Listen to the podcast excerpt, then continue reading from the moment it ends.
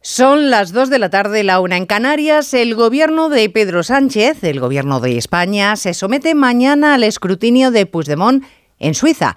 Y para que el fugado que dirigirá nuestro futuro no se pase de la raya en sus imposiciones, nuestro gobierno va a ir con un acompañante de esos que se utilizan para mediar, por ejemplo, entre dos países en guerra. La puesta en escena, desde luego, es vergonzosa incluso para el gobierno, porque sólo así se entiende que oculte el lugar del encuentro y el nombre del director espiritual de ambas partes. Puestos a aceptar verificador como elemento de compañía, pues aceptémoslo para todo. Seguro que haría un buen servicio al gobierno para evitar que la lista de países ofendidos por Sánchez siga creciendo. Onda Cero. Noticias Mediodía. Elena Gijón. Buenas tardes. El Gobierno de la Transparencia corregido por Bruselas. La Comisión desmiente a Bolaños que aseguró que había cero preocupación comunitaria por la amnistía. Portavoz del comisario de Justicia Didier Reinders. El comisario en el encuentro expresó que tiene preguntas todavía, que va a continuar reuniéndose con el Gobierno español para aclararlas, que va a seguir adelante el análisis y, por tanto, en este sentido, no quiso en ningún momento decir que no tenga preocupaciones. Sin embargo, Félix Bolaños insiste, cero preocupación de la Comisión Europea. Veremos. Del Gobierno de la Transparencia que sigue ocultando el nombre del verificador que someterá a control a nuestro, a nuestro Ejecutivo en el extranjero, les tenemos que contar hoy que el ministro Óscar Puente nos pide que no seamos ansiosos que ya nos dirán ese nombre a su tiempo. Piensen por un momento que todos los acuerdos al final acaban siendo mm, públicos, son transparentes y trascienden. Otra cosa es el ámbito de las negociaciones políticas. Que al final nos vamos a enterar y no le falta razón a Puente, porque para eso están los medios de comunicación. Otra cosa es que el gobierno se preste a dar información, que no lo hace. Esta mañana en más de uno, Alejandro Fernández, presidente del PP en Cataluña, le decía a Carlos Alsina que es que Sánchez ha tragado enterito el relato independentista. Es especialmente grave porque si uno mira el objetivo fundacional de la valga la redundancia, Fundación Ridunan, es la mediación en los conflictos internacionales. Eso es lo que dice. Es decir, que Sánchez acepta la lógica por la cual prácticamente estaríamos ante una mesa de paz después de un conflicto armado entre dos estados. Es, es un auténtico disparate y una humillación para España, evidentemente. Se lo ha dicho esta mañana Carlos Alsina en más de uno. Bueno, hay más noticias de la actualidad de la mañana y vamos a repasarlas en titulares con María Hernández y Paloma de Prada. Qatar sostiene que continúa la negociación para poder volver a una tregua tras el fin de la pausa humanitaria que Israel y Hamas se acusan mutuamente de haber incumplido antes de tiempo. La ONU confiesa su preocupación ante la intención de Israel de intensificar su ofensiva en la franja. Los líderes mundiales participan en la sesión inaugural de la Cumbre del Clima de la ONU que se celebra en Dubái, uno de los mayores productores de combustibles fósiles del mundo. A esta COP se llega con récord de emisiones, de temperaturas y de fenómenos extremos en el planeta. El piloto del helicóptero que se ha estrellado en la M40 de Madrid maniobró para evitar caer en la carretera que en el momento del accidente estaba llena de coches. Hay tres heridos leves, entre ellos los tripulantes del aparato y el conductor de un coche en cuyo parabrisas impactó la hélice del helicóptero. Los delitos contra la libertad sexual en España crecen un 12% en los nueve primeros meses del año. El balance de criminalidad de interior refleja un repunte de las estafas informáticas y de los delitos de tráfico de drogas. Crecen también los intentos de homicidio y los asesinatos consumados. El gobernador del Banco de España vaticina que la economía de la eurozona podría entrar en recesión técnica en el cuarto trimestre de este año. Pablo Hernández de Cos apuesta por mantener los tipos de interés y ve posible conseguir el objetivo de reducir la inflación al 2%. Rafa Nadal vuelve a la competición. El tenista competirá de nuevo en el torneo de Brisbane en la primera semana de enero del año que viene, antes del abierto de Australia. Él mismo ha confirmado en las redes sociales su regreso a las pistas tras un año fuera de la competición por lesión. En cuanto al tiempo, este fin de semana arranca el invierno climatológico con lluvias y nevadas que darán paso a un frío polar que dejará mínimas de 4 bajo cero en varias ciudades. Cristina Rovirosa. Llega el invierno con toda la parafernalia que se le supone a la estación, viento, lluvias, nevadas y ambiente gélido. El paso de una nueva borrasca atlántica dejará precipitaciones fuertes en toda la península, Baleares y Canarias. Además, en el Cantábrico y en los Pirineos, las nevadas pueden dejar hasta 15 centímetros de espesor. El sol se irá imponiendo a medida que avance el fin de semana, pero el frío irá a más, sobre todo en Castilla y León y en Aragón, donde las heladas están garantizadas. Se esperan menos 4 grados en Burgos, Huesca y Teruel, menos 3 en Ávila y Cuenca y menos 2 en Madrid y Pamplona. En línea directa sabemos que un imprevisto nunca viene bien. En cambio, un buen ahorro, sí. Por eso este diciembre ofrecemos el mes de puertas abiertas de línea directa. Te bajamos hasta un 25% el precio de tu seguro de coche. Sí, sí, hasta un 25%. No te quedes fuera y cámbiate antes de que sea demasiado tarde. Ven directo a lineadirecta.com o llama al 917-700-700. El valor de ser directo. Bah, llevo toda la vida abonado a mi equipo yendo al campo al mismo asiento cada domingo desde hace 27 años. Y la suerte quiso que en los asientos de al lado estuviesen Rosa y Paco. Lo que hemos vivido juntos. hemos celebrado, hemos llorado. Por eso, si la suerte decide que me toque el gordo de Navidad, me tocará con ellos. No hay mayor suerte que la de tenernos. 22 de diciembre, Lotería de Navidad. Loterías te recuerda que juegues con responsabilidad y solo si eres mayor de edad. No te pierdas las condiciones excepcionales de financiación en todos los modelos Opel. ¿Demasiado rápido?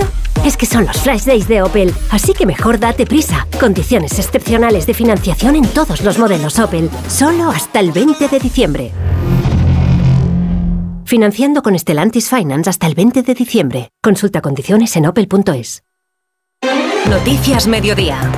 Onda Cero. Elena Gijón. La Comisión Europea desmiente al Gobierno esto de que dentro y fuera les pongan frente al espejo de las falsedades empieza a ser una costumbre.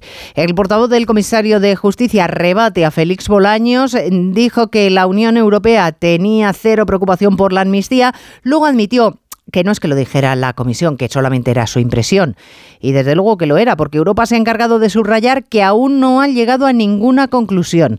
Entre otras cosas, corresponsal comunitario Jacobo de Regoyos, porque tienen que analizar las 40 peticiones de amparo de distintas asociaciones de jueces y fiscales, por ejemplo, que les han llegado. Félix Bolaños quiso jugar ayer ambiguamente con la prensa con esta frase, la comisión tiene cero preocupaciones, lo dijo muy convencido. Aunque terminada la rueda de prensa, este corresponsal le persiguió y le preguntó fuera de micrófono si esas eran palabras de verdad del comisario de justicia, literales, y allí admitió que era solo su impresión. Así lo contó Onda Cero desde las 7 de la tarde y hoy la Comisión Europea, escuchamos a su portavoz Christian Vigan, termina de desmentir al ministro. La Comisión no ha dicho que no tenga preocupaciones. En el encuentro se informó al ministro que teníamos todavía preguntas y que queremos seguir con las conversaciones con las autoridades españolas, añade. Así que la reunión de ayer no bastó para aclarar suficientemente la situación. Claro, por si alguien no escuchó a Onda Cero contar la verdad de cómo fueron las cosas, que solamente fue una impresión de el ministro, que luego él mismo admitió que solamente era una impresión, pues habrá tragado con esta versión oficial según la cual la Comisión Europea tendría cero preocupación. Y por si alguien no ha escuchado a Onda Cero, esta mañana el ministro se ha encargado de reiterar la misma frase. Creo que ayer fue muy claro y hoy repito palabra por palabra lo que dije ayer. No hay ninguna preocupación en la Comisión Europea con la salud y con la fortaleza del Estado de Derecho y de la separación de poderes en España. Ninguna preocupación. Bueno, pues no es lo que dice el portavoz de Justicia, ni siquiera lo que han admitido esta mañana en esa rueda de prensa en la que dicen que solamente ha sido una impresión del ministro, que la comisión todavía no se pronuncia porque no tiene un veredicto firmado. El que sí recela es el presidente del Consejo General del Poder Judicial, Vicente Aguilarte que le parecía raro, mm, algo raro que la comisión estuviera cero preocupada, como dice Bolaños, por la ley de amnistía y el Estado de Derecho. En Europa hay cero, pues, pues, pues mucho mejor que haya cero, lo dudo. Pero bueno, si lo ha dicho él, será que tiene relación directa con, con ellos. Lo dudo pero ¿será que tiene relación directa con ellos? Bueno, pues ellos directamente, el portavoz de la comisión, el portavoz de Didier Reinders, dice que ellos no han dicho absolutamente nada. Habrán notado ese recelo en Guilarte, en creerse a Bolaños. Esta mañana eh, la comisión ha dicho, como les apuntaba, que el Estado de Derecho en España ahora mismo no está en cuestión. Se está analizando la ley de amnistía y sobre ella se está valorando, se están estudiando todos los informes que le han llegado. Los señores eh, que han provocado todo esto son unos señores privilegiados eh, que están recibiendo ese trato privilegiado ante la ley, ante las normas que hacen que no todos seamos iguales, eh, que cometiendo el mismo delito a uno se le perdone y a otros no. Mañana el gobierno que considera así las cosas va a ser examinado en Suiza y será examinado como se ha hecho, por ejemplo, con terroristas o con países en guerra, con un mediador internacional, Ismael Terriza, cuyo nombre seguimos sin conocer. El portavoz parlamentario del Partido Socialista, Pachi López, pese a que el mensaje es que se trata de un acuerdo entre dos partidos, tampoco sabe nada. Varios días preguntándole misma respuesta. No tengo ni idea.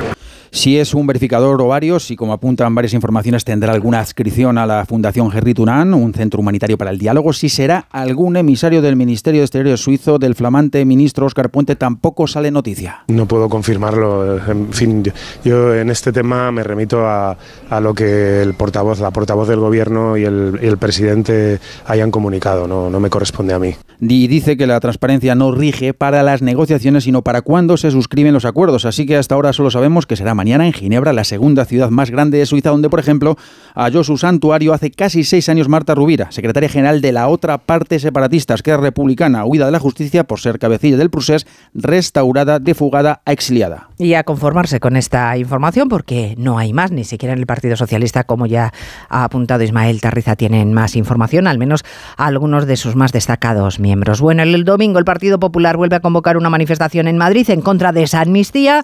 Prometieron seguir dando la batalla ante lo que consideran una humillación del Estado de Derecho y la aceptación de la lógica de los independentistas. Así que esta mañana ha vuelto a la carga el líder del partido, Núñez Feijó, acusando además al gobierno de desinformar por sostener este asunto, que Europa, José Ramón Arias, no está en absoluto preocupada. O nos ha mentido el comisario Reinders o nos ha mentido el ministro Bolaño y ante la duda Feijó lo tiene claro porque la divisa de este gobierno es mentir y humillar a los españoles como lo va a hacer mañana en Ginebra yendo a sellar el salvoconducto ante un prófugo de la justicia para que le permita seguir en Moncloa. España tiene un gobierno operado por mando a distancia. El Gobierno de España se ha confirmado o conformado en Bruselas y su control se hace desde Ginebra. Esta humillación ya no es del Gobierno, sino es del pueblo español. El presidente de los populares considera lamentable que estemos en manos de un verificador internacional que nadie dice quién es, qué nos va, qué nos va a costar y qué va a hacer. Por eso insiste en dar la batalla política, jurídica y social frente a la amnistía y las cesiones que conlleva. Bueno, pues hoy es el día en el que el Congreso y el Senado inician las habituales jornadas de puertas abiertas. Cada año, con motivo del aniversario de la Constitución, se cumple este protocolo. Pero este, en esta ocasión, en este ejercicio, nos interesa conocer qué opinan los ciudadanos de la situación política que estamos viviendo. Así que lo mejor era, Ignacio Jarillo, que te fueras al hemiciclo. Pues sí, hoy os saludamos desde el hemiciclo del Congreso de los Diputados, repleto de ciudadanos para sentarse en los escaños de los ministros, para deambular por todo el hemiciclo, que como cada año dicen que es mucho más pequeño de lo, de lo que parece, en televisión, y sobre todo también para hablar un poco de lo que piensan, de la situación política y de lo que deberían hacer muchos de los que están aquí sentados habitualmente. Pues que tuvieran un poquito más de responsabilidad y pensaran realmente en, en el país que está ahí afuera. Sinceramente lo veo mal, pero en fin, a ver si se arregla. Vemos que están muy cerquita, con lo cual cuando se gritan se notará la crispación y se notará... Yo solo espero que dialoguen. No me daba el dinero para ir a Ginebra, entonces eh, he tenido que venir aquí. Son las voces de los ciudadanos, de los que no se sientan normalmente, pero que hoy han querido estar y sentir un poco más la política, una política que a veces está demasiado lejos de los que hoy han venido a visitarla. Bueno, pues esta es la percepción que tienen los ciudadanos que se han acercado al Congreso y al Senado. Hay más asuntos que han estado persiguiendo al Gobierno en los últimos días. Por ejemplo, esa decisión del Consejo General del Poder Judicial de declarar no idóneo el nombramiento del fiscal general del Estado, García Ortiz. Pues bien, Eva Llamazares, ya tienes la motivación de por qué adoptaron esa decisión y parece que en términos muy duros.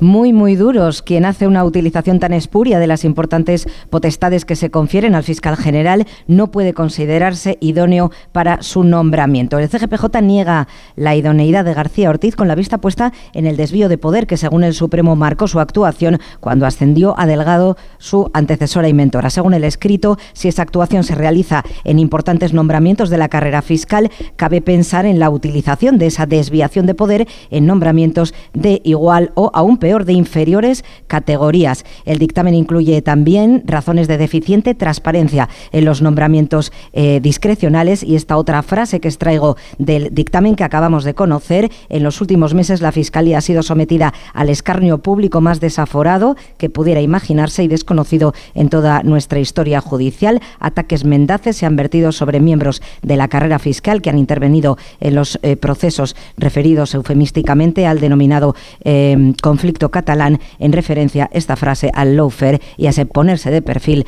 del eh, fiscal general del Estado. Noticias Mediodía. Onda Cero. ¿Este cochinillo solo en 50 minutillos? Pues sí, con fácil y crujiente. De tabladillo el cochinillo. Abres, lo pones en el horno y en un momentillo, como en el restaurante. Pues para estas navidades con el grupillo Triunfillo. Y si lo compras en tabladillo.es, te lo traen desde Segovia a casa. ¡Gratis! En Spoticar, el líder europeo en vehículos de ocasión, cumplimos tres años de lanzamiento en España. Por eso, durante este mes te ofrecemos tres años de garantías y financias tu vehículo de ocasión. Visita uno de nuestros 200 concesionarios o reserva tu coche en spoticar.es. Financiación ofrecida por Stellantis Financial Services. Consulta condiciones en spoticar.es. Fíjate bien en la persona que va en el coche de al lado. Ahora entrecierra un poco los ojos. ¿A qué tiene una luz especial? Eso es porque es un iluminado. Y claro, cuando ahorras hasta 300 euros al año en carburante y en tus facturas de luz y gas con los planes energías de Repsol, se te nota. ¿Y tú? ¿A qué esperas para hacerte iluminado?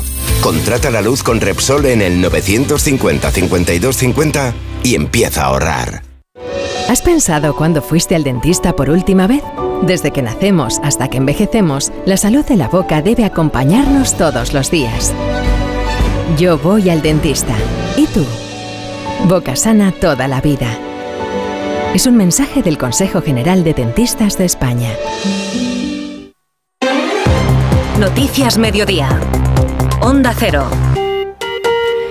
Israel aún no ha decidido si la embajadora que tenía en España va a volver a su puesto. Ayer la llamó a consultas después de considerar vergonzosas las declaraciones de Pedro Sánchez acusando a Israel de no cumplir el derecho internacional. El encontronazo español con Tel Aviv está siendo sonoro y es solo uno más de la larga lista de desencuentros Asunción Salvador que el gobierno de Sánchez está teniendo con diferentes países desde que fue elegido presidente. Por ejemplo, con Italia, a la que ha molestado que Sánchez les incluya dentro de los gobiernos reaccionarios y ha respondido calificando al nuestro de secesionista y radical. En el caso de Israel tratan ahora de rebajar la tensión. Sánchez ha contado en redes que ha hablado con el ministro de Exteriores israelí y fuentes del Ejecutivo apuntan que la llamada consultas de la embajadora no implica una grave escalada de la crisis, pero el hecho es que sí es relevante. Desde el 7 de octubre, Israel solo ha llamado a consultas a su embajadora en España y a la que tenía en Turquía y el gesto es la antesala de un parón que puede meses. También Marruecos retiró a su embajadora en 2021 a raíz del caso Gali y tardó 10 meses en devolverla a Madrid y solo cuando España cambió de postura sobre el Sáhara para enfado de Argel aceptó una reunión entre ambos gobiernos. De aquella hace casi un año sin que se haya producido la invitación inminente del rey Mohamed VI a Sánchez que este anunció entonces. Más tiempo ha durado la crisis con Argel. 19 meses después ha solicitado ahora el placet para su embajador en Madrid, pero mantiene el veto a las empresas españolas. Bueno, mientras tanto, más de medio centenar de civiles palestinos, según las autoridades de Gaza, han muerto en los ataques israelíes tras el fin de la tregua. Jamás promete responder con firmeza a la agresión mientras que el ejército hebreo ha publicado un mapa en el que divide la franja en centenares de parcelas numeradas y avisa a la población de cuáles son más seguras. Jerusalén, Hanaveris. En efecto, el ejército israelí publica esos mapas señalando que los palestinos pueden tener acceso a ellos por diferentes vías y también por volantes que se lanzan desde el aire, todo para estar informados acerca de los sitios seguros en lo que Israel presenta como un esfuerzo para minimizar el riesgo, el peligro a sus vidas ahora que se ha vuelto a los combates. Si hay negociaciones para un alto al fuego, serán bajo fuego, recalca oficialmente Israel, acusando a Hamas de haber violado los términos del acuerdo al no proporcionar una lista con los nombres de 10 mujeres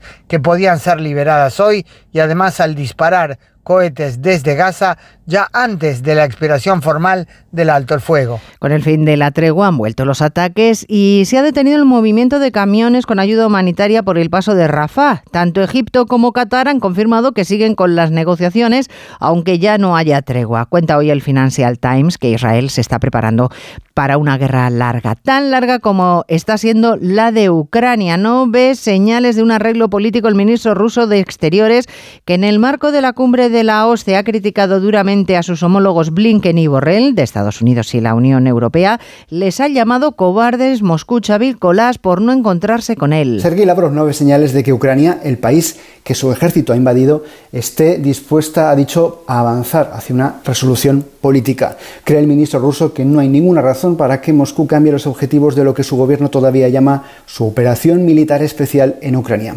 De hecho, Rusia está trabajando bajo el supuesto de que las sanciones contra ella por parte de Estados Unidos y la Unión Europea van a durar muchos años, pero cree que la influencia de Washington en la economía mundial está disminuyendo, así lo ha dicho hoy el portavoz del Kremlin, Dmitry Peskov. Al ministro de Asuntos Exteriores ruso le han dado la espalda en la reunión y Lavrov ha reaccionado señalando que el secretario de Estado estadounidense, Anthony Blinken, ha huido de esta reunión de la OSCE en Macedonia, en lo que para Lavrov es un acto de simple cobardía. Otra cumbre en Dubái, la del clima, donde Antonio Guterres, el secretario de la ONU, dice que todavía estamos muy lejos de cumplir los acuerdos de París y el presidente Sánchez vendiendo España, Francisco Paniagua, como uno de los países más atractivos para invertir en energía verde. Así lo ha dicho en su discurso en inglés en este foro internacional que hoy ha tenido la sesión principal para los líderes extranjeros. Somos líderes globales en energías renovables. España es el quinto país del mundo en energía verde y uno de los países más atractivos para invertir en transición energética, ha señalado el presidente del gobierno en Dubái. Hoy jornada para los líderes internacionales, desde el rey Carlos III, el presidente brasileño Lula da Silva o la presidenta de la Comisión Europea Ursula von der Leyen. El secretario general de la ONU, Antonio Guterres, ha defendido el cambio climático como una enfermedad que solo los líderes internacionales pueden curar. Todos han expresado su preocupación por las crecientes consecuencias del cambio climático y urgen a los países a eliminar la brecha existente entre promesas y realidad. Noticias Mediodía. Pues mira, la suerte quiso que le enviase el mail por error a otro Sergio de la empresa. Enseguida contestó, creo que te has equivocado y yo, uy, lo siento, y el tranqui, estas cosas pasan. Y así, hasta compartir 16 años, una casa, dos niñas y un perro, ¿cómo te quedas? Por eso, si la suerte decide que me toque el gorro de Navidad, nos tocará a los dos. No hay mayor suerte que la de tenernos. 22 de diciembre, Lotería de Navidad. Loterías te recuerda que juegues con responsabilidad y solo si eres mayor de edad. Enate.es, tu boutique de vinos online. Enate.es.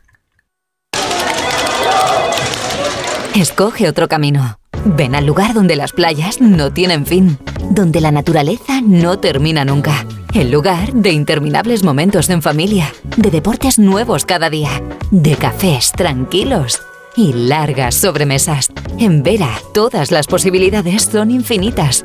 Infinitamente Vera. Infinitamente tú. Lo anunciábamos en titulares. Nadal anuncia su regreso a la competición. Oscar Conde, buenas tardes. Buenas tardes, Elena. Se acabaron las dudas en torno al futuro del Balear. Se acabó la espera para verle de nuevo sobre las pistas de tenis. Era casi un año después de aquella eliminación en segunda ronda del Open de Australia, el pasado 18 de enero. Volverá Nadal a jugar en los primeros días de 2024 en el torneo de Brisbane para preparar su participación en el primer Grand Slam del año, en el que no partirá como cabeza de serie, pudiendo encontrarse con tenistas como Djokovic o Alcaraz en las primeras rondas. Un regreso a la actividad que ha anunciado el propio Nadal a través de sus redes sociales. Hola a todos, después de un año fuera de la competición, eh, ha llegado el momento de volver. Será en Brisbane y será la primera semana de, de enero. Nos vemos allí.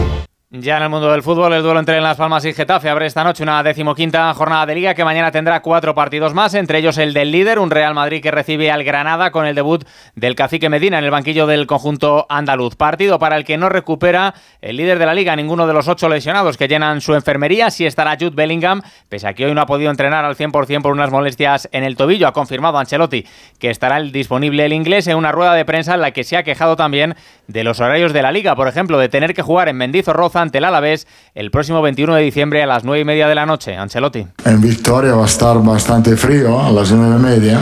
Esto es lo que hay. Yo creo que se podía jugar un poco antes. Tenemos jugadores que van a Sudamérica para festejar la Navidad. Esto le va a cortar día de vacaciones para estar con su familia, día de descansos. Eh, no tiene sentido de meter el partido a las nueve y media el día 21. Se juegan también mañana sábado el Girona-Valencia, los Asuna Real Sociedad y el Athletic de Bilbao Rayo Vallecano, un conjunto vasco que ha anunciado hoy la renovación de un feliz Nico Williams hasta 2027. Estoy muy feliz de, poder estar aquí en Bilbao, de poder seguir con los míos, esta gran familia como es el Athletic. Llevo aquí desde, desde los 11 años. Al final ha sido un camino muy largo, desde categorías inferiores. No me quiero olvidar tampoco de, todos los entrenadores que han pasado por, por mí. Era un poco pieza, eh, me han ayudado a, a ser lo que soy a día de hoy. Y bueno, estoy muy contento y tengo que seguir trabajando. El partido más destacado de la jornada será el que disputen el domingo Barcelona y Atlético de Madrid, cita para la que aún sigue siendo duda Ter Stegen y para la que Simeone no podrá contar con Pablo Barrios, operado hoy de esa rotura de menisco que le va a tener entre dos y tres meses de baja. Decimoquinta jornada de Liga que llega después de que ayer se cerrase la semana de fútbol continental con los partidos de Liga Europa, certificó su clasificación para la siguiente fase el Villarreal, ganó 3-2 al Panathinaikos, el Betis deberá esperar a la última jornada para cerrar el pase, perdió 1-0 con el Esparta de Praga. Además, la selección española femenina si la lesionada Alexia Putellas puede hoy cerrar su presencia en la Final Four de la Liga de Naciones, lo hará si gana en Pontevedra a Italia. En baloncesto, el Real Madrid cosechó ayer su primera derrota de la temporada en Euroliga, perdió en cancha del Fenerbahce turco 199. Hoy se juegan el Valencia Basconia y el Barcelona Asbel y en el Mundial Femenino de Balonmano España afronta su segundo partido de la fase de grupos después de ganar a Kazajistán ante Ucrania. Hoy en ahorrar es fácil con Iberdrola. ¿Es rentable pasarse al vehículo eléctrico? Con Smart Mobility ahorras 1.200 euros al año sobre un vehículo diésel o gasolina. Y con lo que ahorres podrías irte de vacaciones con tu familia. En Iberdrola queremos que entiendas la eficiencia y el ahorro. Y que puedas disfrutarlos. Pásate al vehículo eléctrico y empieza a ahorrar. Infórmate en iberdrola.es. Iberdrola, empresa colaboradora con el programa Universo Mujer. Ramen de alubias luengo, like. Crema de garbanzos luengo, like. Las fotos de tu jefe de fin de semana. Ay. Las legumbres luego te lo ponen muy fácil para gustarte. Se preparan de mil maneras y su sabor es único. Legumbres luengo, la nueva pasta. El programa líder de los viernes se acerca a su desenlace. Va a ser una semifinal de infarto. Tú eliges quién pasa a la final. Llega la semifinal en directo. La voz. Hoy a las 10 de la noche en Antena 3. La tele abierta.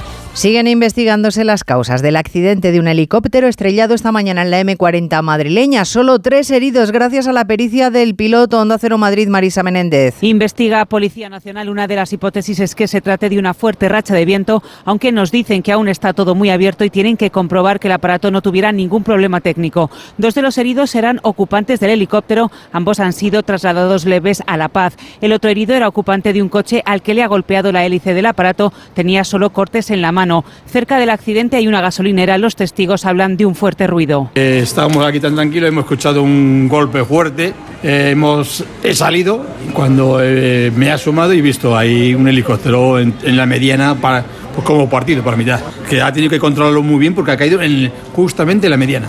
El helicóptero acababa de salir de IFEMA, donde había participado en una feria del sector y se dirigía al aeropuerto de Cuatro Vientos. Hoy es el Día Mundial de la Lucha contra el SIDA y aunque el virus ya se mantiene a raya, hay que trabajar en la pérdida del miedo de los jóvenes y el prematuro envejecimiento Belén Gómez del Pino de los mayores contagiados. Lo que les convierte en dianas de enfermedades con factores de riesgo en el envejecimiento, como eventos cardiovasculares o el cáncer. Por eso apuestan los expertos en mejorar los diagnósticos de estos pacientes. Además, preocupa que un tercio de los 3.000 nuevos diagnósticos de por VIH en 2022 eran jóvenes entre 25 y 34 años. La buena noticia es que los cada vez mejores tratamientos mantienen el virus indetectable. Rosario Palacios, presidenta de GESIDA. Actualmente con los tratamientos que tenemos, tenemos suprimido a más del 90% de sujetos que están con cualquiera de las pautas recomendadas.